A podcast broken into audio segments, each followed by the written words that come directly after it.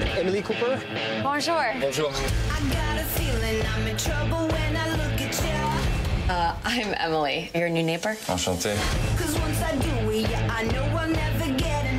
So, you've come to teach the French some American tricks? Has anyone noticed this is a very dysfunctional workplace?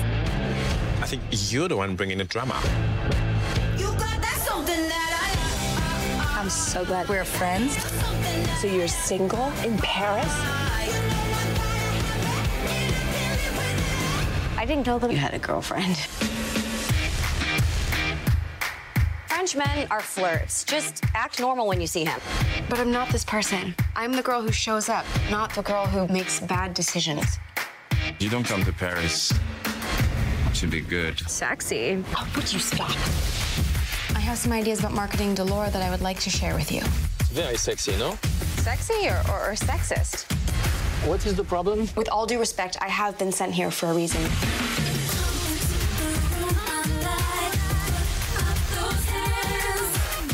Look, I want us to win. Together. It's a little controversial. I like it. And maybe some things get lost in translation, but just know that I'm finding my way. Paris is the most exciting city in the world, and you never know what's going to happen next.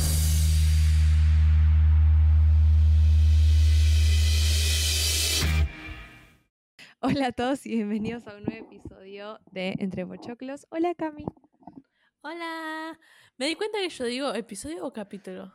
¿Es un capítulo o es un Vos episodio? decís capítulo es un episodio, es un episodio, no sé, vos llevas más O sea, lo dijiste mal yo. estos 30 episodios, así que a mí cancelada. Claro, encima vos tenés más años de aportes en esto que yo, así Más que años, nada. exactamente. No importa. Ese episodio, pero bueno. Sí. La creé un día la intro y quedó, quedó creada. Eh, hola. No puedo creer que vamos a hacer este episodio por fin. Al fin y al Lo, cabo. lo- lo quería, tenía muchas ganas de hacerlo. sí. Teníamos mucho que decir desde hace mucho tenemos mucho que decir. Es una serie que para mí todos miraron y todos miran. Eh, mi, pa- mi, como mi, no sé cómo decirlo, mi referencia son mi familia. Si mi mamá y mi tía y eso la miran es porque la vio todo el mundo. Está bien. Pero bien, está viste esas bien. cosas que a veces son poner a la land, no sé, igual la la Land, pero unas cosas que son tipo poner Mindhunter. No todo el mundo vio Mindhunter. Poner, Pero yo sí. em, sí, bueno, pero vos sí, pero no todo el mundo, digo, es como algo que no es tan popular, capaz. Eh, Sí. No me salen ahora series. Normal People, Normal People no la vio todo Creo el que mundo, la, o sea, vos no creo que la palabra que estás buscando es pochoclero. Claro, claro. Y no es en un mal sentido, o sea... Igual no te pasa que esto que vamos a de lo que vamos a hablar hoy no, no significó la decadencia de Netflix. Real, desde que salió no retomó más Netflix. Perdón que lo diga. Es que yo, yo creo que sí, porque además había como mucha expectativa por esta serie. Em, vamos a hablar de Emily in Paris. Arrancamos diciendo eso, está en Netflix, la pueden ver. Em, Y hoy estamos muy lindas las Yo- dos, así que míranos por video, por favor, gracias. Nos pusimos lindas porque a Emily le falta un poco de eso en la serie. sí, sí, le falta un poco de moda. Aunque de, la falta. cintura para abajo estoy en pijama, porque si hay algo que me enseñó el Zoom es eso, pero bueno. Em, nada, yo creo que con esta serie sí vino la decadencia de Netflix, más que nada de Netflix como productora. O sea, creo que es tipo lo más cheap que se hizo hasta el momento. Sí. Eh, y lo peor es que va a haber salido una buena millonada de dólares porque está grabado en París. Eh, o sea, esa es la peor parte, Sí, ¿no? sí. Que lo grabaron Sí, sí, en sí. París y, y- y salió esto, digamos. Para mí hay, hay dos cosas que son terribles. Primero lo de París y segundo que agarraron a Darren Star. Darren Star es el creador de Sex and the City. Él creó la serie y se fue en la segunda temporada y en la segunda temporada agarró la posta a Michael Patrick King y hizo la serie que conocemos, And Just Like That y todas las porongas que siguieron después de la serie que es hermosa. Em, sí. todo después. La decadencia de Sex and the City también, pero Darren Star creó la Sí. primera- las primeras dos temporadas y el concepto de la serie alrededor del libro de eh, Candace Bushnell. Em, y agarraron a ese muchacho, que no sé ni quién. Vos me decís, es él y yo no tengo ni idea cuál es la cara del muchacho. Lo paso en la calle y me lo paso por al lado. Y dijeron: de los creadores de Sex and the City se viene Emily in Paris. Como si hubiese algún tipo de referencia, Primero no. algún primero tipo no, de parecido. No hay ningún parecido. No tendría por qué haber un parecido. Para mí hay un parecido más grande en Sex and the City en The Sex Life of the College Girls, porque son el grupito de cuatro y tiene una dinámica entre ellas, más que en esto. Onda, acá no hay nada de Sex and the City. Lo único que hay en Sex and the City, perdón, lo único que así no me olvido, pero tengo que decir, el otro día estaba caminando por Avenida Cabildo y veo el póster de Emily in Paris. Se- Season 3, que vamos a hablar al final de la tercera temporada, ¿no? Pero ¿qué es esa foto de Emily sentada con un vestido rosa, pero muy igual al gris de Carrie, muy famoso, en la misma, Sí. en una ventana muy similar, con París atrás? Y encima no la- hay No sé si ese es, vestido. Es una, es una copia de. Es una copia de la foto de Carrie y. Perdón, Emily Cooper, you wish you could You be wish, la sí. mitad de lo que es Carrie Bradshaw. Y mira que yo odio a Carrie Completamente. Bradshaw. Yo creo que sí hay un gran parecido en los personajes que compone y es este hecho de que son detestables. O sea, vos odias a Emily y a Carrie la odias también. Yo a Carrie la odié toda la serie. O sea, con Re, las decisiones que la toma odio, más sí. que nada, con lo insufrible. Yo creo que en la composición de los personajes ambas son bastante detestables. No sé si eso será pura coincidencia, si eso será tipo un error de guion porque quería hacerlas queribles y las terminamos odiando, o si él adrede hará que Mm. nosotros odiemos a las protagonistas. Para Eh, mí con es un Emily igual error la queriendo mano. Sí, queriendo hacerlas reales. El tema de. El tema de Carrie es que es detestable. Pero hay gente que se siente identificada igual con Carrie, onda. Para nosotros es dete- detestable, para otros no es detestable. Pero no le sale todo bien, onda. Cuando No. caga a Big, no se lo ve como. No, porque ella lo ama a Big, entonces sí o sí tiene que cagar a Aidan, tipo, no tiene opción. Acá cuando Emily se va con Gabriel, alto spoiler alert, es tipo, no, pero Gabriel es el amor de su vida y lo está dejando ir por su amiga y vos decís, Ni Hermana, siquiera, yo creo que la haces? narrativa está Y le sale todo bien, además. vacía. O sea, vamos a decir, primero vamos a decir una cosa. Es una serie, es, es como el extraño caso de una serie sin guion. Esta serie no tiene guion. O sea, yo tengo la sensación de que esto fue como, o sea, quiero que me, quiero que me digan que es así porque si no, no puedo entender cómo alguien escribe algo tan terriblemente malo. Pero yo necesito que, no sé, tipo, me digan que fue como euforia cuando Sam Levinson no escribía guion para algún capítulo y era como que entraba y decía, vamos chicos, todo lo que aprendieron en esas clases de Lander en el Bronx, esas clases de interpretación bizarras, Extra- lo aplican hoy, ¿eh? Extraño prender los domingos euforia y no saber qué mierda estaba por mirar. Era delirante. O sea, para mí esto es delirante. Es Pero- como, es lo que nuestra amiga Har llamaría un momento esquizo, Emily in Paris. O sea, nunca sabes qué va a pasar. Y tipo, no, no tiene como, no, no hay correlación en absolutamente nada. Es literalmente una serie sin guion. O sea, la narrativa es exactamente la misma que todas. Tipo, podría ser cualquier telenovela pochoclera argentina. Es impresionante. Pero la telenovela, la, la línea pochoclera para mí no está mal. A ver, yo no, creo, no puedo creer que voy a decir lo siguiente. Yo soy defensora de la primera temporada de Emily in Paris. Yo la primera temporada de Emily Paris me la vi tipo en un día que estaba enferma o estaba encerrada o alguna de todas las cosas que nos pasaron en estos años. Em, y me, me gustó a mí la primera. La primera no estuvo mal. Em, hay un montón de temas que ahora podemos profundizar que lo dejaron como muy por arriba. Pero tenía como potencial, potencial. Porque a Emily no les. A mí lo que más me molesta de la serie, y capaz es algo personal y algo que tengo que tratar en terapia, pero. porque a Emily le sale todo bien. No veo esta serie para ver a alguien que le salen todas bien. Me gusta a mí la primera porque ella no sabe hablar el idioma y se le corta el agua, entonces tiene que ir a hablar con alguien en francés que no lo entiende. Y después no sé qué, y que.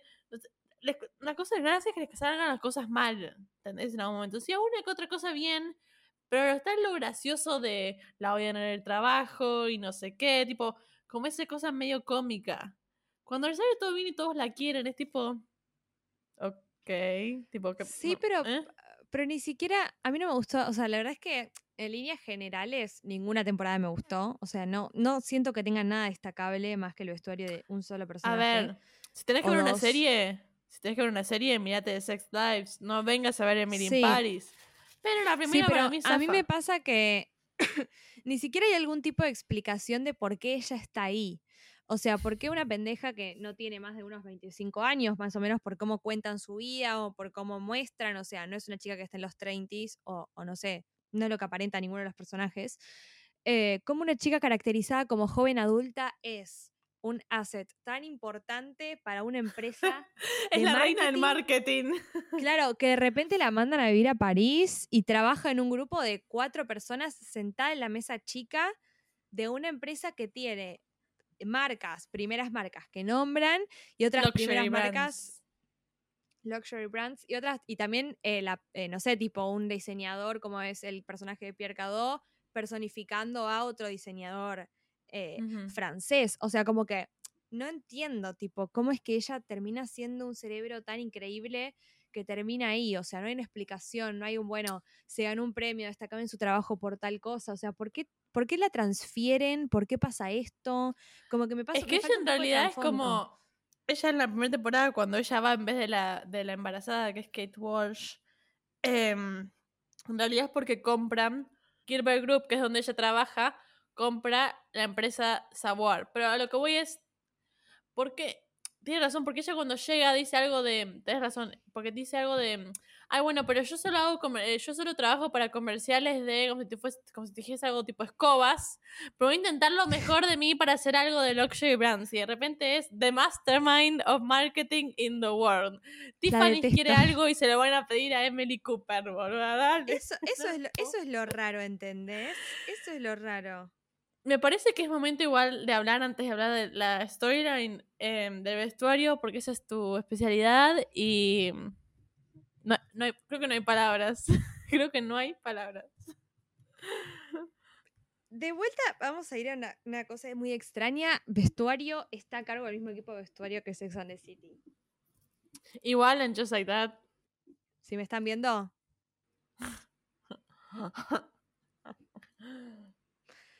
Pero bueno, hay, hay algo en el vestuario que se está devaluando mucho. No es algo que yo. O sea, a ver, esto es literal. Te voy a hacer un disclaimer enorme para que después no me, no, me, no me vengan con el carpetazo. Eh, no es información que yo tengo, es algo que yo imagino. Yo creo que hoy en día está tan caro producir que hay muchas series que están agarrando a full el chivo de las marcas y están explotando mucho eso y por eso vemos tanta marca y tanta cosa en comparación antes, porque tampoco se explica cómo el vestuario de la nueva Gossip es tan malo en comparación al vestuario de la vieja Gossip cuando es literalmente el mismo equipo de vestuario. Pero vos Entonces, decís la que- correlación entre, entre marca y vestirse mal. No, no es vestirse mal, pero es como. Es desencajado, ¿entendés? Es como, te doy un ejemplo así. Por ejemplo, un ejemplo. eh, suponete que Chanel te dice: Te doy esta cartera de la nueva temporada para que la use Emily. Emily es una chica que no puede ni pagar un alquiler sola en París. Sí. ¿Entendés? Sí. Que es algo que le pasaría a cualquiera igual, ¿eh? Yo no, Mm. no te puedo pagar, pero tipo, ni un cuarto con baño compartido en París. Si no, no estaría viviendo Sí, pero es aquí. como las de, Sex Life usan Sara, no usan la nueva de Tom Ford. Sí. A ver, en, en Sex Lives todas tienen la cartera que yo tengo de Sara. Y tipo, es, es- eh, y como que vos las ves. Pero Emily tiene una cartera de Chanel. Para mí eso es Chanel poniendo plata para la serie y vestuario metiendo la cartera ahí. Como también pasa en la nueva Gossip, que usan eh, la Sadia Forum. Y vos decís, las Sadia Forum no van. Mm, Chicos, estamos hablando no. del elite de Manhattan. Serena ni muerta Sadia usa las zapatillas Adidas. Si te ven, si te ven con una Sadia Forum y vestían con un look Emma Chamberlain, te No. escupen, te rebajan, te miran feo porque son tipo niños ricos. Entonces Mm. hay algo, y a ver, y de vuelta vamos a lo mismo que decimos siempre, vestuario es construcción de personaje, no es ropa linda o ropa fea. Entonces yo siento Sí. que capaz vos a veces le ves una, dos, tres prendas a Emily, carteras, eh, una chaqueta, un blazer, le ves cosas que son lindas, pero no van con su personaje porque no es real. No es real que ella no repita ropa, por ejemplo. A mí, ¿sabes cómo me gustaría? ¿Sabes si yo estuviese encargada de vestuario? Lo pensé durante toda la serie. A mí me hubiese encantado que el personaje de Emily sea una suerte de Lola Step, probando distintos looks en distintos capítulos, con cosas muy hechas Sí. en casa, con remeras Sí. de vintage, con pantalones que, me- que le saqué a mi mamá y le puse una chapita. O sea, me gustaría ver esa cosa más border adolescente. de Emily yo en sé un jugar con la moda. Sí. Claro, que en París hay un montón. Y a ver, en Sí. París hay una característica de la ciudad y, tipo, si alguien escuchando que fue, yo supongo que puede dar fe, en París todo el mundo está bien vestido, pero eso no significa que todo el mundo tenga plata. París es, es literalmente el ejemplo de que la elegancia no tiene nada que ver con la plata y no tiene nada, o sea, el buen gusto no tiene nada que ver con comprar marcas caras. En París una persona puede estar vestida con una camisa que compró en un vintage y unas sandalias que también compró en un vintage y vos lo ves y parece un look fotografiado a la salida de un desfile, que tipo de un Fashion Mm. Week. Y Pero además las es algo los que vintage salió que hay allá son tipo blazers de Sí. San Laurent, ¿entendés? Onda, no es Por un eso- vintage pedorro. Pero a ver, es como vos que, que, que has recorrido seguro vintage en Nueva York. O sea, es literalmente lo mismo. Y capaz vos tenés un look que por 10, 15 dólares parece un tremendo lucaso. En realidad es tipo algo que yo compré ahí. Entonces, a mí me hubiese gustado que Emily tenga esa moda y además siento que hubiese sido muy bueno para su, para su caracterización el hecho de pensar que es una chica interesada en la moda, pero que no llega a fin de mes. Como cualquiera de nosotros igual, ¿eh? Sí, sí, sí. Mindy también podía hacer eso. así. Mindy de repente No, bueno, vive Mindy, en lo Mindy de... es una cosa que yo no sé cómo Mindy- defender eso. Mindy, Mindy, además de que se viste, se viste peor que Emily en mi opinión, pero lo que digo es, ¿por qué? Mierda. No tiene plata para pagar un alquiler sola, o sea, ni siquiera... Emily sí tiene plata. Emily ni siquiera tiene eso. Se va a vivir con Emily donde es un estudio que es tipo esto. Em, ¿y, ¿Y cómo es que tiene tipo ropa de marca, hermana? ¡No! Chicos, Emily, eh, Emily, eh, Ese usa canta, para... canta en la calle. Canta en la Canta en la calle. ¿Cómo se compra esas carteras?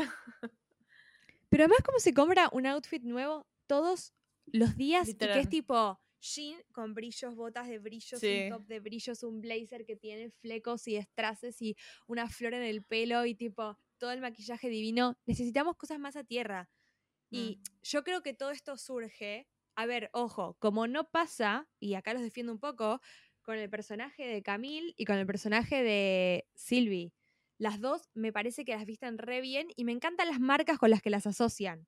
Sí. Camille es 100% una eh, YSL y una Prada Girl, o sea, eh, Sí. tiene todas las vibes, me encanta cómo la visten, eh, me encanta verla con cosas tan trendy porque es una chica que es millonaria, porque te lo dicen, entonces me encanta verla así. Sí. Eh, que vos decís, tiene el típico vestido de Saint Laurent, tiene tipo cosas que diseñó Anthony Bacarello ayer y ella ya las está usando ahí. O cuando hacen la engagement party, eh, no, o la cena, no me acuerdo qué es, pero que ella tiene puesto eh, un vestido de Prada, que es un vestido que tiene como una musculosa blanca y arriba es todo como con chapitas y tiene el costillo de Sí. Prada acá, es un vestido de la nueva temporada. Todas esas Y cosas. tiene la elegancia para mí, tiene, o al menos la mayoría de Suprema. las veces tiene esa elegancia parisina que Sylvie para mí es el claro ejemplo Re. de elegancia en toda la serie. En toda la serie. Y Sylvie tiene un look muy Ciaparelli. O sea, usa un Mm. montón de cosas nuevas también de los de, de que los ves en los desfiles nuevos. Una mujer mucho más sobria. Como que eh, de esos dos personajes me encantan los looks. Mm. eh, y también siento que tienen esta cosa que contrasta un poco con Emily. eh, y con Mindy también, pero queda raro porque tampoco es que Emily es una chica yankee 100%. Pero tienen esa cosa de, de el pelo siempre eh, tipo, no desarreglado, pero natural, y la cara siempre border natural.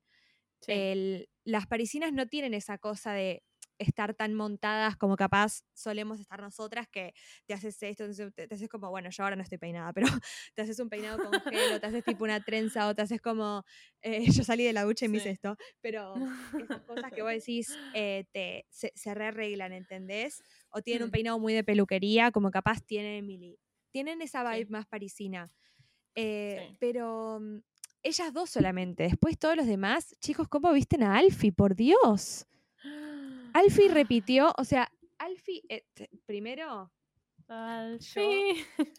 eh, creo que seguimos en área de protección al menor, así que no puedo decir lo que opino de Alfie. Pero más allá de eso, pero más allá de eso, reiterar el episodio. No es apto No, para todo no. público. no, no, chicos, es tipo My Type, pero Cami puede dar fe, es lo más My Type que se ha creado en el universo. Es lo más tu type que hay, pero nos gusta a todas. No conozco una todas. chica que no le guste Alfie. Me mueve Es como, todo, todo, No, no, todo. es como, es como un Lewis Hamilton corporativo. O sea, Literal, está hecho para mí, ¿entendés? Está Es hecho un para mí ese banker chico. Es un Lewis Hamilton hecho banker, tipo corporate Te amo. Te amo. ¿Cómo habla además? Me decís love y yo ya tipo está bien, rey. Lo que quieras, tomar lo que quieras. Pero que no, ¿no No, te no, gusta no. vestuario de él? No me acuerdo mucho su No vestuario. entiendo es la. ver, yo lo que no entiendo. No, no es que está feo, pero de vuelta, a ver, no es normal. Gabriel Alfie está repite- feo. Hay un outfit que Alfie repite como tres veces. Como un chico que trabaja en lo que sería un, un pseudo financial district, pero en París, en una recontra empresa, en finanzas, en un banco, repite un outfit y una pendeja de 20 años que no llega a fin de mes tiene una cartera de Chanel distinta por episodio. Necesito No, que no. alguien haga algo con el vestuario de esta serie porque me voy a Justicia morir. para Alfie. Todos para defender a Alfie. Gabriel igual, siempre no- usa esa remera blanca asquerosa con una campera arriba que con cara de eh, víctima todo el tiempo también. Todo el tiempo está igual, boludo, no me da nada. Nada me da Gabriel. Nada. Nada. Come on, Nada. boy, give us nothing. Give us nothing, literal. nada. moda no me El Gabriel nada. no me da nada. El actor no me da nada. No, no es my Ya sé, pero lo que digo es, le ponías un jean, unas lindas alpargatas y una camisita linda y ya me da un poco más que la- el, look ese de jean, remera, campera de color. No sé, No, no, lo no detesto. tengo nada memorable. La combinación de géneros me pone mal. Es que yo podría hablar horas de esto porque me hace muy mal. Yo no podía dejar de verlo. Debo decir que en la última temporada hay un par de looks un poquitito más memorables, pero es terrible cómo le ponen un pantalón rayado con una remera floreada y un blazer Ah, a lunares y una Yo cartera tengo- amarillo fluo y unas botas que, ay, por Dios, basta. No, no, no. Yo tengo un look memorable que me gustó, que es en el episodio de la segunda temporada, el de Saint-Tropez. Saint-Tropez. El vestido Sí. violeta de Emily, tipo medio lila, que tiene unos brillitos. El tema es Sí. que ahí Camille tenía un YSL tan hermoso. Es ese que tiene abierto los costados, que es tipo, hermana, perdón, pero te pasó por arriba y te pisoteó. No hay y es que hay chance. una elegancia ahí. Em, pero ese fue el único que me acuerdo que me gustó. Ah, y bueno, también me gustó. Es que mi problema grande con Emily, no sé si es tanto la ropa como los accesorios. Y vos me podrás decir si esto es verdad o no. Ponele, hay un look que es tipo una pollera y un blazer, creo que un blazer corto, rayado, o, o cuadrillé, no me acuerdo bien, pero blanco y negro. Y los labios rojos me gusta, pero ¿por qué usa la boina parisina para ir a la clase de francés? ¿O por qué se pone el gorro, viste, como lo que yo me compré en Nueva York, pero chueco? No es stylish eso, es tipo, hermana, te lo pusiste mal. Y vos me podés decir, ¿en, en, en París se usan esas boinas? Tipo, ¿es that a No. thing? O- Nadie, nadie, chicos, nadie. porque me parece por que es favor. tipo burlarte, burlarte Encima, de los yo parisinos una- en la Yo les voy a gana. hacer una, un top 3 de cosas que odian los parisinos. Como para arrancar. O podemos hacer las dos cosas que más deben odiar los parisinos. La. Torre Eiffel y las boinas. ¿Entienden? No hablen de la Torre Eiffel con ningún parisino, porque ellos la odian. No, O sea, sé que son los parisinos, son las personas que más distinguidos se creen en el universo. Así que nunca los crean, eh, nunca los crean tipo fanáticos de comercializar esas pelotudeces que todo el mundo identifica con París. no. No los vas a ver con esas boinitas, los vas a ver con sombreros, porque sombreros tocados, todas esas cosas para la cabeza sí. Pero el estereotipo que usa Emily, la matarían, la echarían de su trabajo por, por eh, los estereotipos que manejan. Literal. Y, y ahí creo que vamos a otro gran punto, que es eh, lo ofensivo que es. Y tipo lo estereotipado que está. O sea, es. Pero es muy, Es muy feo. Es, Es muy, muy feo, feo. lo pro lo pro Estados Unidos que es esta serie. Tipo, literalmente refuerza la idea de que Estados Unidos es el mejor país del mundo. Y perdón, perdón. Mira, yo soy fan de Nueva York, ¿eh? Y yo a los gringos los he defendido varias veces. Pero no hay Sí. continente superior que Europa. Tipo, no puedes ir a Europa como gringo y decir que sos mejor y que vos sabés mejor y que vos sabés más No. marketing. Hermana, sos una grasa No. de mierda, perdón que te lo diga. No hay comparación de nadie europeo con los Estados Unidos. ¿Cómo vas a caer en es- ahí a hacer una propaganda a, no sé, no me acuerdo ni cuáles son las marcas que manejan, a un diseñador y creerte top? No, hermana, vol- volví a, volví a Sí, Chicago, no. más de Chicago. No, no, pero además eso de llegan tarde al trabajo eh, o no trabajan, no sé qué, tipo pendeja. Mirá la tremenda empresa de marketing que tienen montada. Mirá si te van a necesitar a vos. Que no sabes combinar un blazer con unas botas, boluda. No, no, no, es terrible esto. No, no. Es, es terrible. Em, Me, mol- me molesta mirar eso, que es tipo, Emily es la pobre americana, que nadie habla inglés al lado de ella. Y eso también me molesta. ¿Por qué hay a veces dos franceses hablando en una escena y están hablando en inglés? No. No hay nada que me parezca más hot en este mundo que Camille enojada en la segunda temporada hablando francés. Chicos, eso quiero ver yo. Ese es el tipo de contenido que necesito. No la quiero ver hablando inglés. no me interesa hablando inglés. No la quiero. tiene que inglés. ser un poco, tiene que ser un poco más realista. A ver, te doy un ejemplo. Yo ahora vi eh, The White Lotus. Segunda temporada de White Lotus está grabada en Sicilia. El hotel es en Sicilia. En toda la serie, o en un 99%, se habla italiano. Y se habla el italiano del sur. ¿Por qué? Porque están ahí. ¿Qué vas a ver? ¿Una serie de dos personas eh, que trabajan en un hotel en Italia hablando en inglés como si estuviesen en Manhattan? Y no, chicos, no. O sea, pero no, no. Me hace mal. Me saca, Eh, me saca. Pero además me hace Me mal saca. porque, bueno, acá les, les voy a hacer como un close-up al cuadro que me hizo cambiar Cami para que ahora aparezca París en mi. En mi coso, en, en mi encuadre. Pero yo soy una persona muy fanática de París. O sea, así como. Claro, es- una es mi New Nueva York York, City sí. girly. Claro, yo soy una. Una niña York. parisina que yo literalmente volví de París y dije yo quiero vivir acá y aprendí a hablar francés y tipo, para mí París es como, es, es mi amor, o sea, soy yo. Vieron que cada uno es una ciudad, bueno, Cami es Nueva York, Sí. yo soy París y tipo, Literal. eh, así va a ser siempre. Entonces sí me pasa como que me siento tipo personalmente atacada por esta serie, porque es como que digo, no puede ser. Encima, de vuelta, no pueden gastar tanta plata en hacer una serie, filmarla ahí. Una de mis amigas, Agus, se cruzó con el set de filmación de Emily in Paris cuando estaba navegando por el Sena. O sea, está chequeado que la graban ahí. me indigna. Sí, sí, que para mí eso es, algo, eso es algo que hace Darren Star, o que al menos hizo Darren Star para Sex and the City y lo hizo para esta. Pero vos, yo nunca fui a París, así que no puedo decir nada. Pero vos me decís que lo, que el París que muestran no es el París real. Pues No, a ver, si querés. Hay lindas imágenes, hay lindas imágenes de París. Que eso sí hay. O sea, hay buenos. A mí, a de mí lo París que y más me así. gusta de la serie es ver París. Para alguien que nunca fue, Sí. me resulta satisfactorio a la vista lo que muestran. Eso sí, pero a mí qué me pasa? Yo, eh, esto, para mí está muy mal representada la ciudad en un montón de puntos. En primer lugar.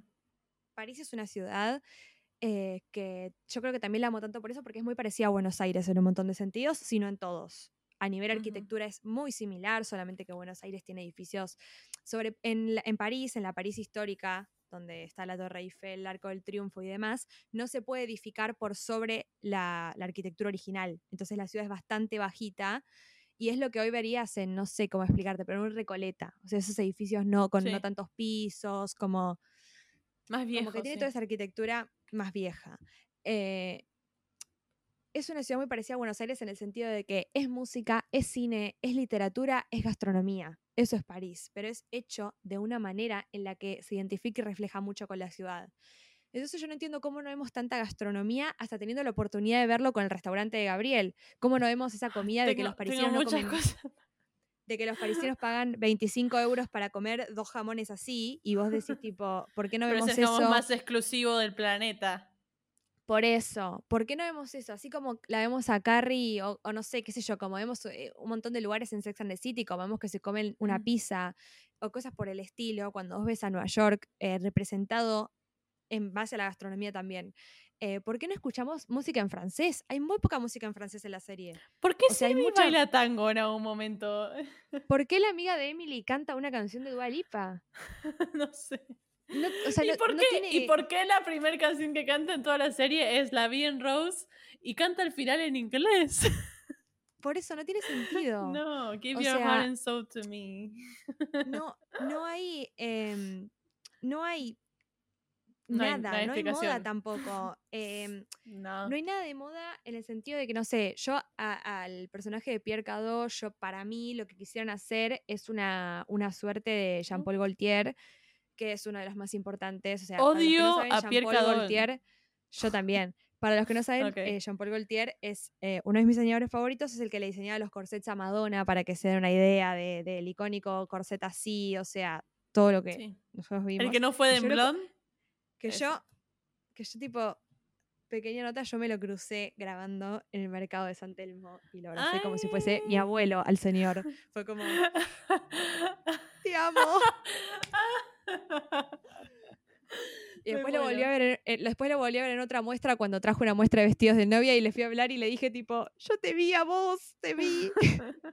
Momento Yo te amo. Yo te amo a vos, te amo. Em, pero a ver, ni siquiera lo veo representado a él. No se ve moda parisina, no se ve absolutamente nada. Esa cosa elegante. Odio cuando hacen, a ver, cuando hacen el desfile ese de, de, de la, de la ropa para las azafatas y qué sé yo. Chicos, ¿ustedes se piensan que una francesa Muy gringo, muy toda- gringo eso. muy gringo. En ¿Se piensan que una látex. francesa se va a ajustar en látex como si fuese un matambre? Dale. No. Y, y además, ¿por qué una azafata haría eso? ¿No? Pero por ahí. Pero lo que digo es. Cuando lo vi fue tipo, no hay chance en esta vida que un diseñador parisino haya creado Haga esta eso. línea. No, No, puede ser. No puede No hay ser. chance. No hay chance. Con una canción de Janet sea- Jackson, además. No, no, no. Y de última, si querés hacerlo, no lo hagas en- de alguna forma plagiando la imagen de Jean-Paul Gaultier y hacelo plagiando la imagen de alguien como Oliver para Balmain. No sé, y tipo decir, bueno, estoy hablando de Balmain y estoy hablando de Balmain París y tipo, no sí, sé. pero Balmain en París es hago- otra cosa. hago un- También no tiene nada que ver con Francia porque visten a las Kardashian, pero bueno, qué sé yo, capaz decís querían agarrar a otra persona, hacerlo como de distinta manera, no sé. Pero Eh, nada me resulta fashionable. A mí, a mí Balmain me parece mucho más fashionable que todo lo que me mostró Emily en Paris. Sí, y además Tipo, para las Kardashian se visten mejor que Emily en Paris. Pero además hay una cosa, sí, totalmente, pero hay algo que también me pasa, que, que a mí capaz me pasa particularmente con Lily Collins, que siento que tiene una impronta tan americana que hay muchas cosas que las hace vulgares. Y esto, a ver, esto también lo digo como argentina. Para mí la moda argentina es muchísimo superior a la, a la moda de muchos países del mundo y yo siento que también queda vulgar. ¿Vulgar en qué sentido? Vos a, a Emily la ves como luquea un vestido de Jean-Baptiste Bali y parece que se puso lo que encontré yo en la mercería acá a la vuelta, ¿entendés? Es tipo, no puede 21. ser, no puede ser que todo se vea tan cheap cuando lo usas vos, perdón. Tipo, perdón a Lily Collins porque es una diosa. Vos porque además no la querés con ni cómo, no, no te gusta ni cómo actúa. No, chicos, o sea, yo les juro que yo le doy todas las oportunidades porque ella me parece una chica re linda, me parece una chica divina, pero yo siento que todo lo que está ella A mí acá no me gusta. Pero a mí me gusta Love Rosie. Yo te dije, tipo, acá está mal, pero en Love Rosie. Love Rosie es la única película que me gusta, pero yo vi hasta el hueso y no puedo entender cómo una película que cuenta esa historia y en la que está fucking Keanu Reeves lo hace tan mal. O sea, no entiendo cómo arruinas esa película. No entiendo cómo arruinas que tu co-star sea Keanu Reeves. Es tipo, dale, ¿no le querían poner a Meryl Streep también? Así, arruinaba a todos. Es increíble. Eh, Pero yo Ah. digo que yo es como que deep down la quiero, pero la quiero tipo para la cara de Lancome, ¿entendés? No, no la quiero para Emily in Paris ni para nada. Yo la quiero, la quiero. Me gustó cuando hizo Love Rosie y me gustó cuando hizo eh, Cazadores de Sombra, la primera versión. No sé si ahí Odié que la quiero- pongan en Cazadores de Sombras. No sé si ahí la quería. Yo me corté el pelo corto en su momento porque Lily Collins en la conferencia de prensa que hacía para Cazadores de Sombra lo tenía corto. Yo, tipo, yo voy a ser como la novia de Jamie Campo a ver qué parte no entienden, ¿entendés? Esa es mi meta en la vida. Está bien, está bien. Em, Te banco. pero no, acá no me gusta lo que hace, pero no sé si es tipo. Capaz exagera. Ah, yo no tengo un. ah, no sé cómo explicarlo. Yo no tengo un problema con el típico personaje gringo que insertan en un mundo europeo. No es un problema ahí. Pero no son así. No son así. No. Eh, voy a un ejemplo de lo que hablamos hace poco. The Sex Life of the College Girls. Vos mandás a cualquiera de esas piezas a París y ninguna es como Emily, boludo. No puede ser. Ni Kimberly, que es No. insoportable. No. Tipo, Kimberly es mucho más Cero. soportable que Emily. Sí. Pero Sí, podemos también, completamente. Em, podemos también mencionar al pelotudo de Gabriel, porque es un pelotudo atómico, atómico, atómico. Y tampoco representa para nada a ese hombre parisino. O sea. No, a ver, voy a ser la culpable. sé- a mí sí. me gustaba hasta la segunda temporada. La tercera temporada no sé qué le pasó, que lo pusieron feo, no sé. Está flaco, está feo, está, está sin ganas de vivir. En la Ay, ¿yo puedo decir algo? ¿Puedo decir algo? No, ¿qué vas a decir?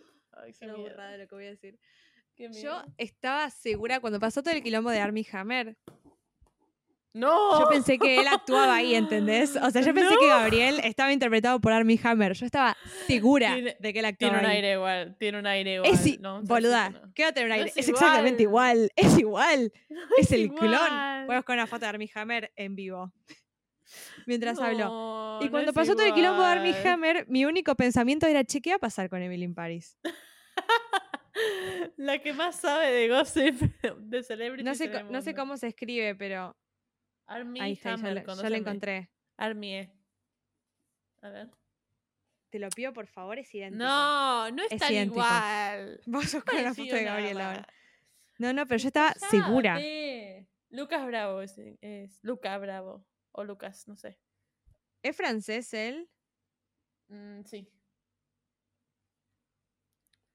No son iguales. No son iguales. Este va a ser el clip igual. Chicos, son iguales. Ay, por favor, miren esto. Me tenté.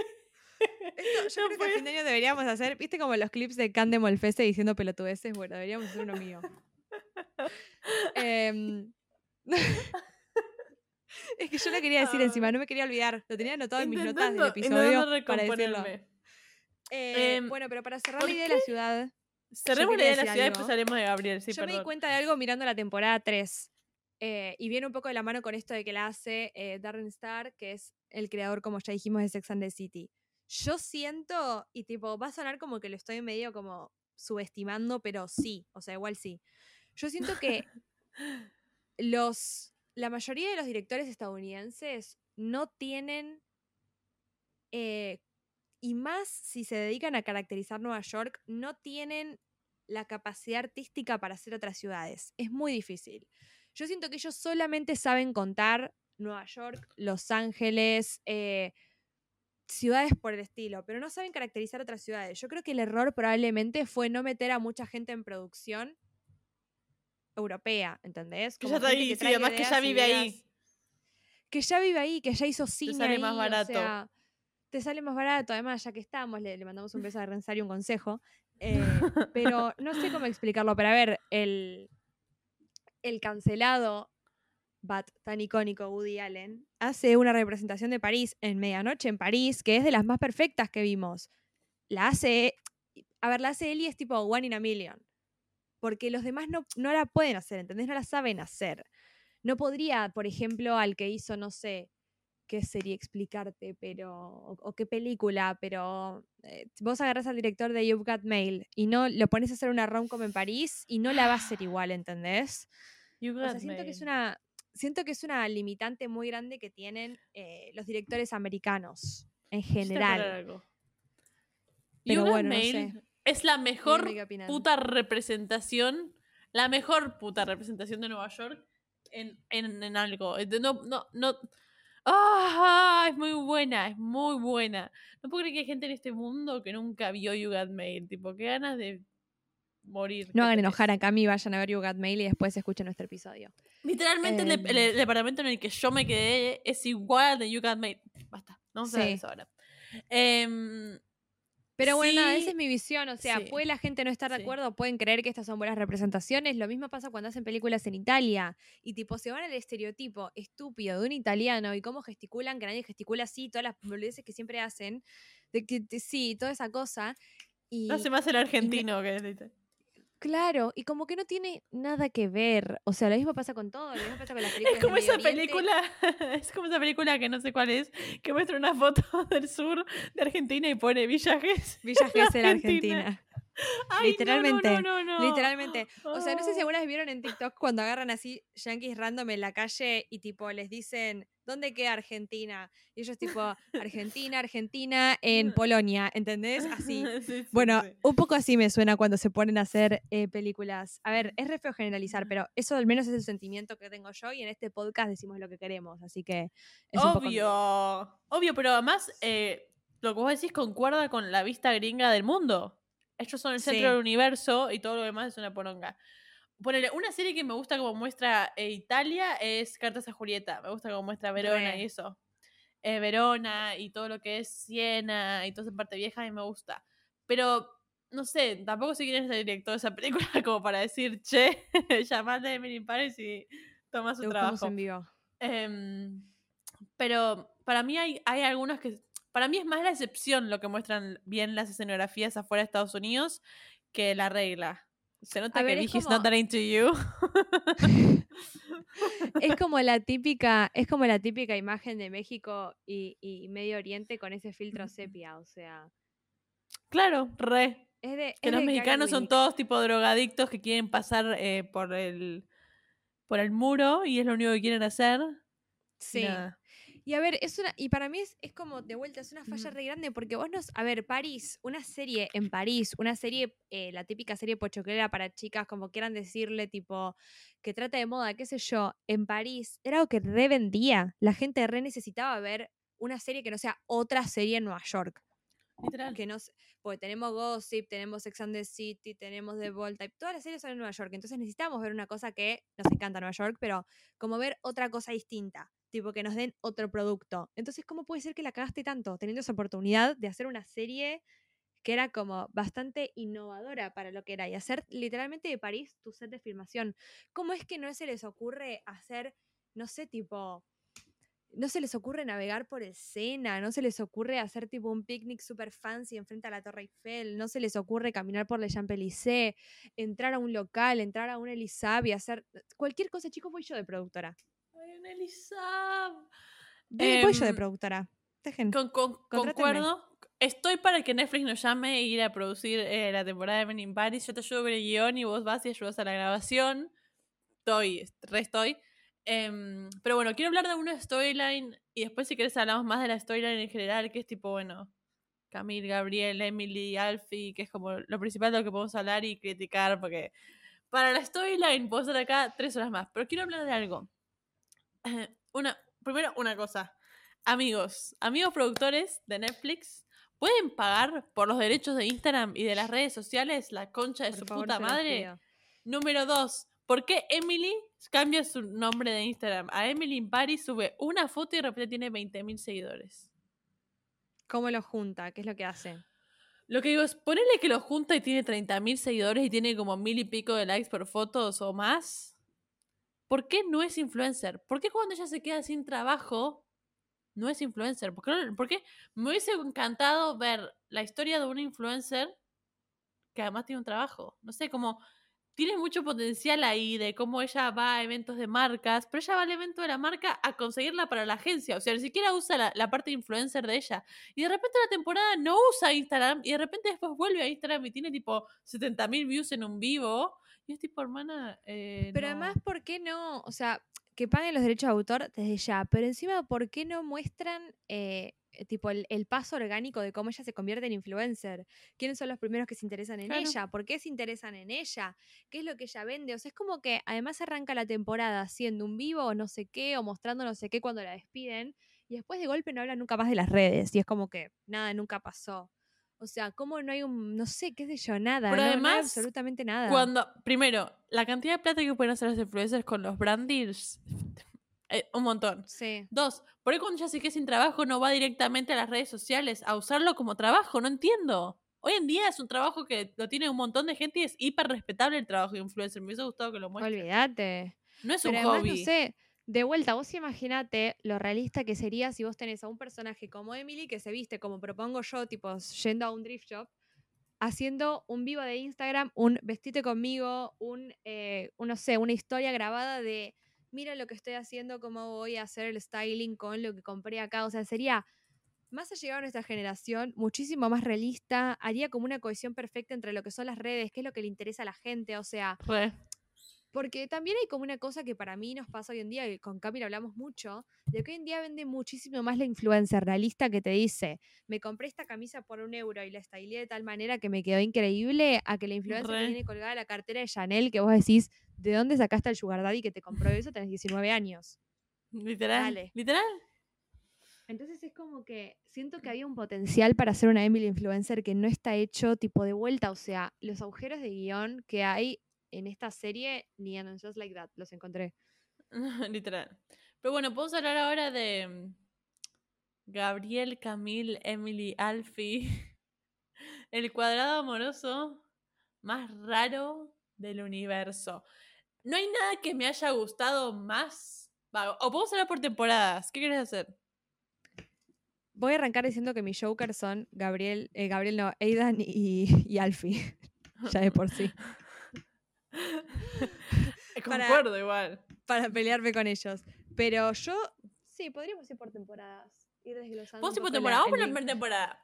Vamos por la primera temporada porque hay, para mí se destaca mucho la tercera temporada como la peor temporada de una serie que vi en mi existencia. Onda, si vos tenés alguna peor, avísame, pero yo no creo que haya visto otra peor que esa temporada. No, no. No, no, o empezamos por la primera. Yo soy defensora de la primera, a mí me gusta la primera. Em, ¿Por qué igual Gabriel tiene novia y se quiere levantar a otra? ¿Por qué Camille agarra a una random en la calle y se hace amiga de una americana random? Em, es, es Eh, muy raro. Hay una referencia a Gossip. O sea, ¿Sabías? ¿Te acordás? ¿cuál? Ella va al teatro vestida como Audrey Hepburn. By the way, ese outfit sí también me gustó el que tiene la outfit acá. Pues lindo vestido. Em, y eh, ella, no sé, ella creo que usaba una copia de algo de Pierre Cardin o algo así. Y le hice como la referencia de que ella miraba Gossip Girl cuando era chica y todas querían ser Serena y tener tipo algo como Serena, entonces se compraban la copia para ser como Serena. Sí. Y después, tipo, Pierre Cardin le dice, tipo, "Ah, no puedo creer que fue Dan. Y yo, tipo, ¿qué? Es verdad. ¿Te acordás? Sí, te acordás. Sí, sí, sí, sí. sí. Esta, esta referencia me gustó. Fue tipo como un guiño a la gente que la ve que es tipo nuestra edad. Sí, Sí, sí, nada más sí. me gustó Y de toda la como que te da a entender medio Emily es una chica raised like us con esas series Claro, clásicas. Eh, sí, es raro toda la primera temporada. A mí lo que me parece ya raro desde el principio es el hecho de que nunca más vemos al novio de Emily, el de Chicago. Eh, nunca hay ¿Cómo un la deja? ¿Cómo la deja? Y cuando la deja, cómo ella no sufre prácticamente nada. ¿Por qué no va Eh, soltera? No entiendo. Tipo, no me vendió nada esa historia. ¿no? Sí, sí, o por qué no sé, tipo, no lo vemos más tiempo a él allá. Es todo muy extraño. O sea, es muy raro, no tiene nada que ver una cosa con la otra. De vuelta, es co- hay como muchos agujeros en el guion, está tipo incompleto en todos los sentidos. No me gusta. em, pero encima lo que yo no soporto de la primera temporada es el hecho de que quieran hacer todo el tiempo que Emily es buena o sufrida por amor o lo que sea cuando te estás cogiendo el novio de tu amiga. O sea, no sé cómo decirlo de otra manera. Es tipo, we are not going to be sorry for you. Nadie. Tengo muchos sentimientos acerca de esa storyline. Eh, Creo que eso es lo que más me molesta de todo de Emily in Paris, que te hagan sentir como que la víctima acá es Emily y es tipo... O, o- Gabriel, otro forro de mierda. Es tipo... Are you serious? Pero además cuando, cuando vos tipo, si verdaderamente estás tipo tan enamorado o lo que sea, cortás con tu novia, estás con Emily o tipo, si no querés cortar con tu novia o qué sé yo, no sé, tipo, No, no sé, igual no no. volvés con ella. O sea, No. toda esa cosa que hacen como de que él era tipo básicamente pobre, entonces estaba con Camille porque los papás de Camille, el restaurante, qué sé yo, es tipo todo tan Mm, raro no, y sin sí. sentido. Y encima Feo, cómo se entera Camille de que, o sea, es como que no hay, o sea, es imposible Te empatizar fuiste con a la segunda temporada, reina. Te fuiste a la segunda temporada cuando se entera Camille. Quería hablar de ese novio raro que. Emily tiene. ¿Te, te acuerdas del novio raro ese de Emily que, que, que Gabriel dice que es un tarado? Y entonces ella supone que es un tarado y lo manda a la mierda, tipo, le hace así literalmente. Ese tipo, fuck you. Uno, Tomás. Tomás se llama. o Algo así. Tomás. Puede Uno, ser. uno pelotudo. Pero bueno, podemos pasar a la segunda temporada cuando Camille se entera. Cuando Camille se entera, Camille se convierte en la versión más linda de Camille que yo vi en toda la serie. La más hot de todas. La pisotea a Emily de momento una forma. Su momento su momento, su momento Gone Girl. Camille se convierte en Sí. una cool girl como se veía. Cuando va en el She's- medio de la cena de just like cumpleaños le dice, she fucked my boyfriend. Sí, hermana. Así te queremos. Em, Me encanta cuando Emily le escribe una, una carta en, en, en francés y ella le dice que no sabe hablar y que es una psicópata de mierda. me encanta esa escena. Me encanta, me encanta Camille vestida en la segunda temporada, me encanta Camille soltera. Pero ¿Por qué la temporada 2 termina con eh, Camille yéndose a vivir con Gabriel? No me venden esa historia de amor, pero ni del. No tienen ni química entre ellos Eh, dos. todos los, todos los finales de temporada con ellos dos son como lo más random que viste en tu vida. O sea, es como que nunca Sí. viste ni una charla de pareja, no viste ni un pico, Nada. pero de la nada la piba se muda con él y está embarazada. O sea, es una cosa que vos decís, pero ¿qué pasó acá? ¿Me pueden mostrar además- por lo menos durmiendo la siesta cucharita un plano? Mos- tipo, no mostrame- en toda la temporada. Una escena de ellos tipo dándose un beso. Por favor, un, Cualquier beso nada más cosa. te pido. Algo, una charla de pareja. Y lo que digo es, no hay nada que me guste más. Tipo, una escena de mis favoritas es cuando Gabriel va a hablar con Camille. Es una de las pocas escenas que hay en francés de la serie. Cuando ella está re enojada y está fumando afuera de su galería de arte. Tipo, cool girl, ¿entendés? ¿Por qué me la destruís así? Tipo, ¿cuál es la razón? Al menos explícame por qué se fue a vivir con el novio cuando lo odiaba. Sí. Cuando estaba tan enojada, cuando la había cagado, cuando tipo estuvo con su mejor amiga o, o no Tipo, sé qué. prefería ver a Camille pasar por un breakup de verdad que esta cosa asquerosa que me hicieron. Sí, sí, sí, sí, sí, sí. O tipo, no sé, que expliquen un poco si ella verdaderamente estaba enamorada, si no, hubiese estado para mí muy bueno que hayan contado un poco esto que contaron en la tercera temporada de que ella también le gustaban las mujeres y qué sé yo, capaz si lo contaban ahí y era tipo, ella quería volver con Gabriel para que Gabriel sea un tipo de pantalla o algo por el estilo. O sea, había como toda una forma de articular la storyline de Camille para que fuese un poco más interesante que eso. Era un personaje con mucho potencial. Tipo, la Para mí. Camille es el personaje, es el personaje eh, que es uno de los pocos personajes que vi en series en general que destruyeron completamente. Primero empezó como una pelotuda, pero en la segunda temporada decís, no, bueno, pobre, me encanta, me encanta su moda, me encanta cómo se viste, me encanta cómo habla, la amo. Vuelve con él y vos decís, ¿qué le pasa a esta tarada? En la tercera temporada vuelve fea. Cuando está con él está fea. O sea, no sé si Sí. se dan cuenta, cuando está con él está fea. Y le, le generan un amor con una mujer, tipo, todo un amorío donde se van a Grecia. Camil, igual donde- tipo, Camil somos casi todas, ¿eh? O sea. Pero lo que digo es. Sí, igual sí. lo que digo es. eh, Camil es tu amiga cuando vuelve con el tóxico, vos decís, déjalo por favor, necesitas el glow up, te está Sí. poniendo gris de vuelta. Ay, sí. Pero hay una escena que yo no puedo creer que, perdi- que tipo, la, tipo la, la gastaron así o no la usaron, que es cuando eh, están con el, el booth de confesiones en la tercera temporada, es como la muestra de arte de ellas, que las confesiones se ven escritas en la pantalla. Sí. Yo estaba tipo, acá va a ir Camilo, acá va a ir Sofía y van a decir algo y se va a leer en la pantalla y lo va a leer Emily, Gabriel, Alfie, quien mierda sea, ¿entendés? Y va a quedar como, no. sí, sí, sí, sí, sí. Nada, na- absolutamente nada. Punto número dos.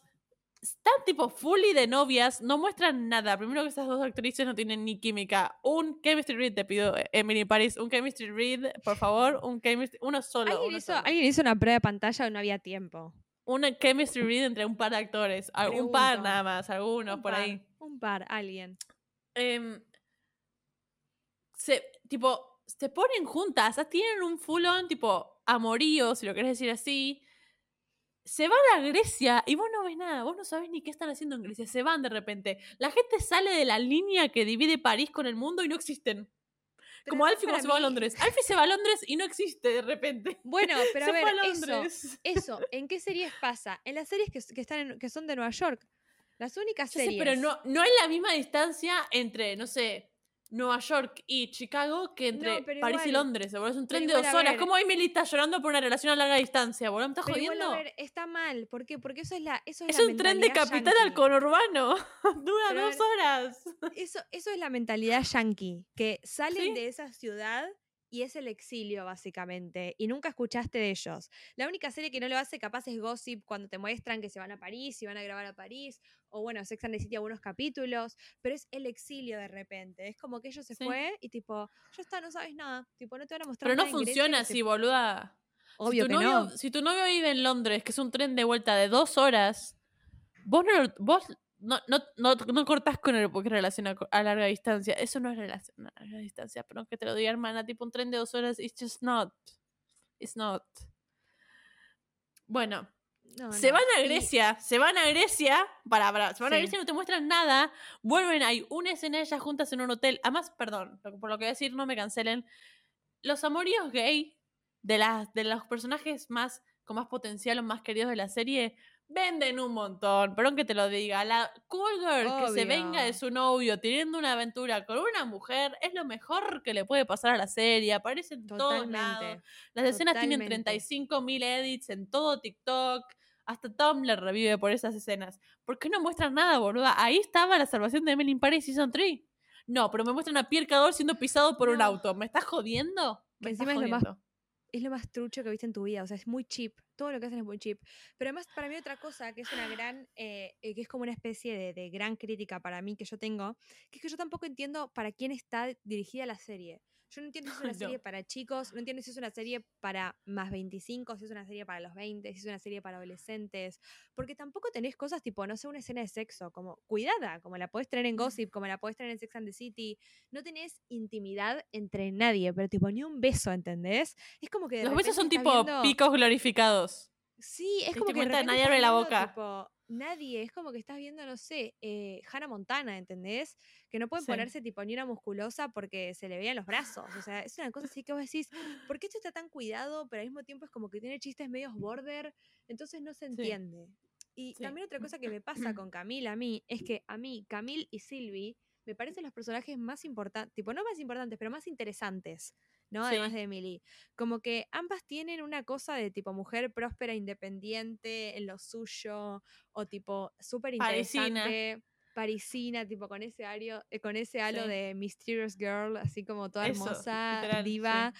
Eh, y a mí me encanta el personaje de Sylvie, y creo que también es otro carácter assassination fuerte en la tercera temporada, por el hecho de que no le dan como, como, tipo, como que no cuentan na- casi nada de su vida. Viste que la segunda temporada se veía mucho más de sus affairs, de que tenía marido y al final no, y como que sí. viene y se va, y, y tipo toda una cosa así, tensión hermosa que me encantó.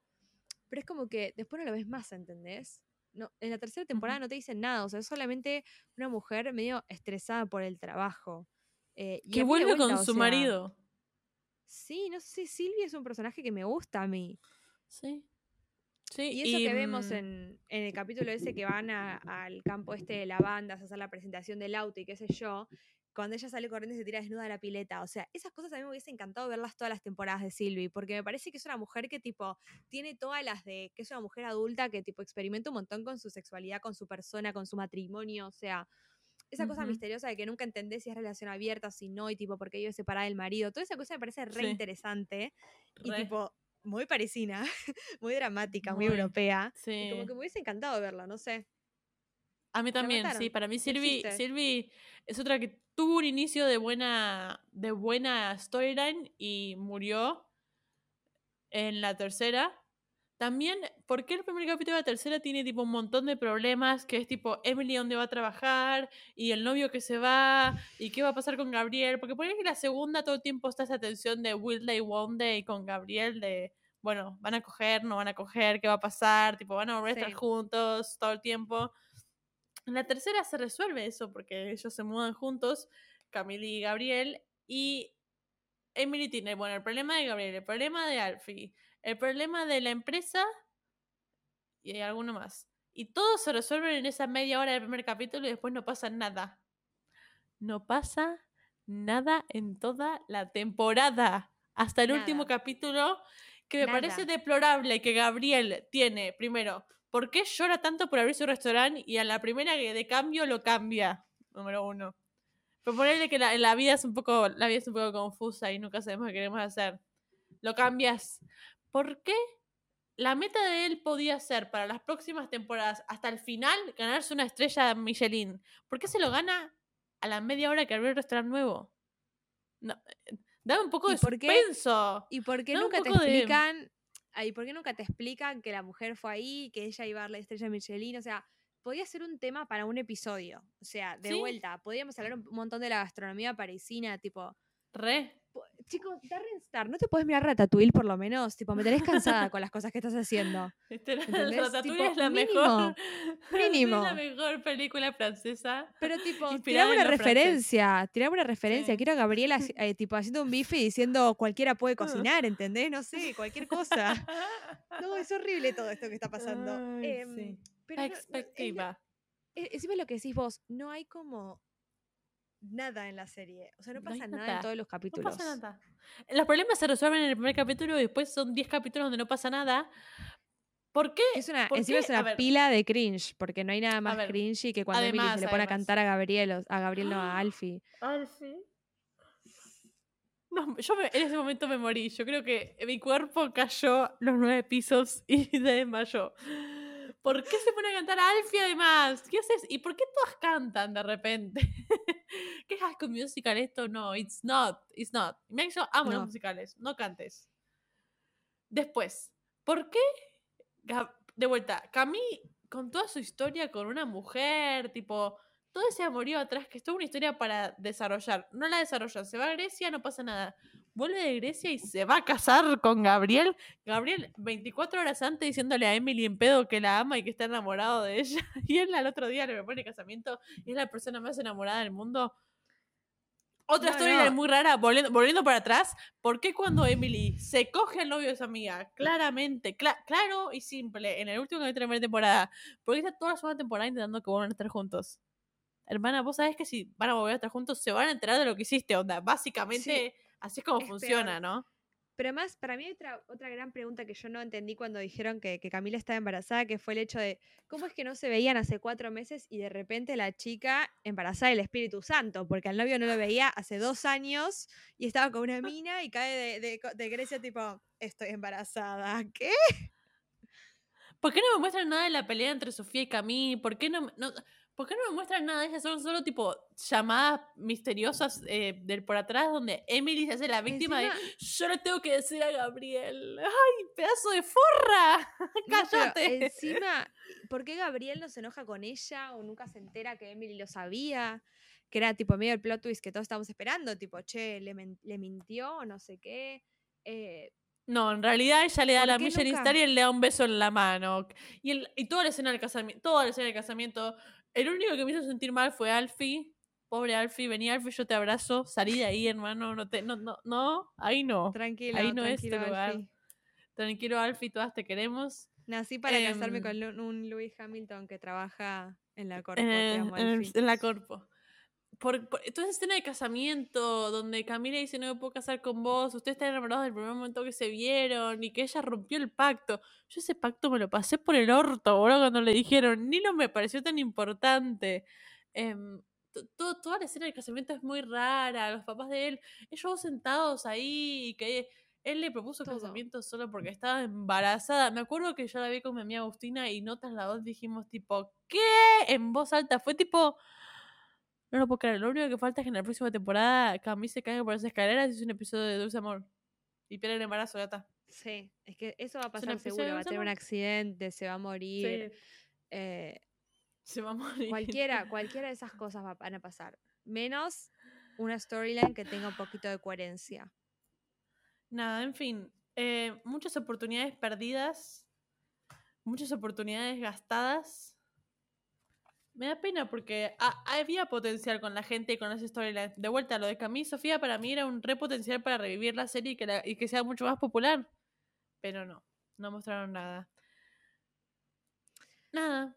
Y hoy No me sé qué más que también que leí que, que vine como el triple enojada porque salió una revista para la revista, una nota para la revista El, una nota de Lily Collins que dice algo así como hizo su fama lejos del apellido de su padre y yo tipo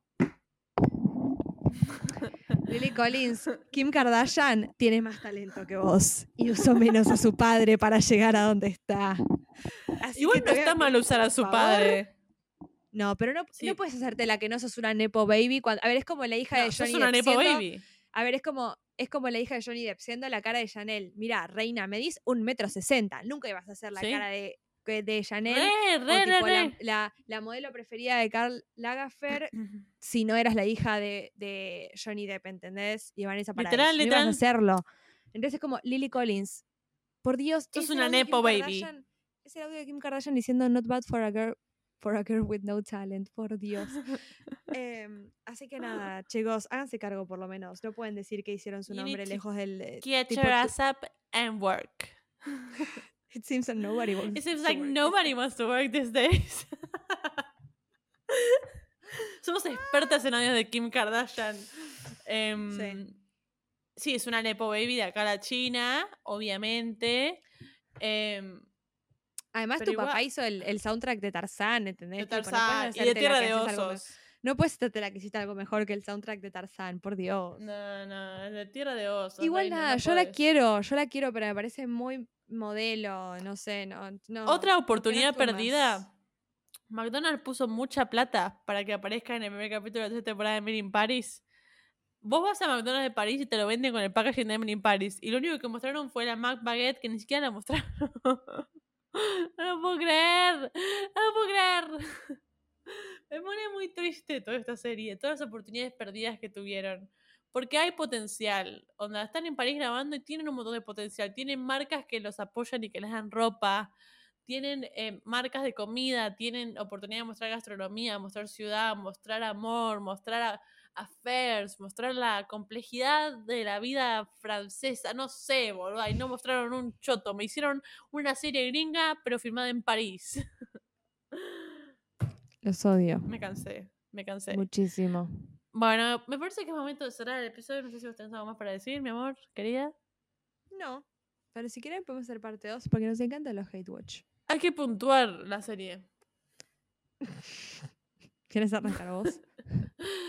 Nunca lo, no lo pensé hasta ahora, así que me voy a tomar un segundito para pensar. Le voy a dar un 3 de 10. no sé exactamente por qué el 3, solo porque sí. O sea, le voy a dar un 2. Muy bien. Un 2. y los dos puntos son por Alfie. Mis tres son uno por las dos temporadas de Gabriel y otro por eh, Alfie. Claro, le vamos a dar uno por el vestuario de Ca- Vamos a darle un 3. Uno por el vestuario de Camille, uno por el vestuario de Sylvie y otro porque Alfie está re bueno. Esos son los tres puntos que le vamos a dar a Emily in Paris.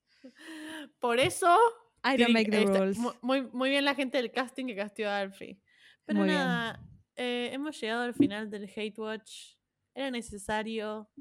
Es como que analizamos nuestra ira con el mundo, la vida. Con Em, todos. síganos en Spotify si nos están escuchando. Yo sé que nos están escuchando y no nos están siguiendo. I can tell. I can tell. Síganos en Instagram, también, porque sé que nos siguen en Spotify y no nos siguen en Instagram. Otra, mala, esas, mal.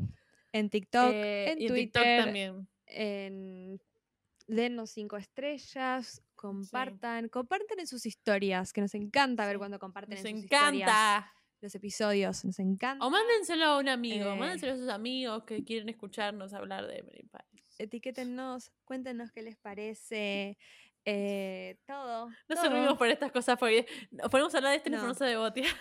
Te tipo, Sí. compartan en sus Y historias. se dieron cuenta como yo siempre tengo algo raro en la mano. Hoy les presento un rímel. ¿Sabes qué? Yo creo que cuando tengamos chivos, cuando tengamos chivos yo voy a ser perfecta porque yo siempre estoy tipo, Sí, con cosas en la mano. Muy Sí. bien. Eh, nada. Nos vemos la próxima. El próximo episodio ser de las nominaciones al Oscar. Estamos muy emocionadas porque si viene nuestra primera World Season como entre Pochoclos. Y espero una sorpresa en el próximo episodio. No voy a decir qué es. Ok, bueno, listo. yo la sé al menos. Sabes, Adiós.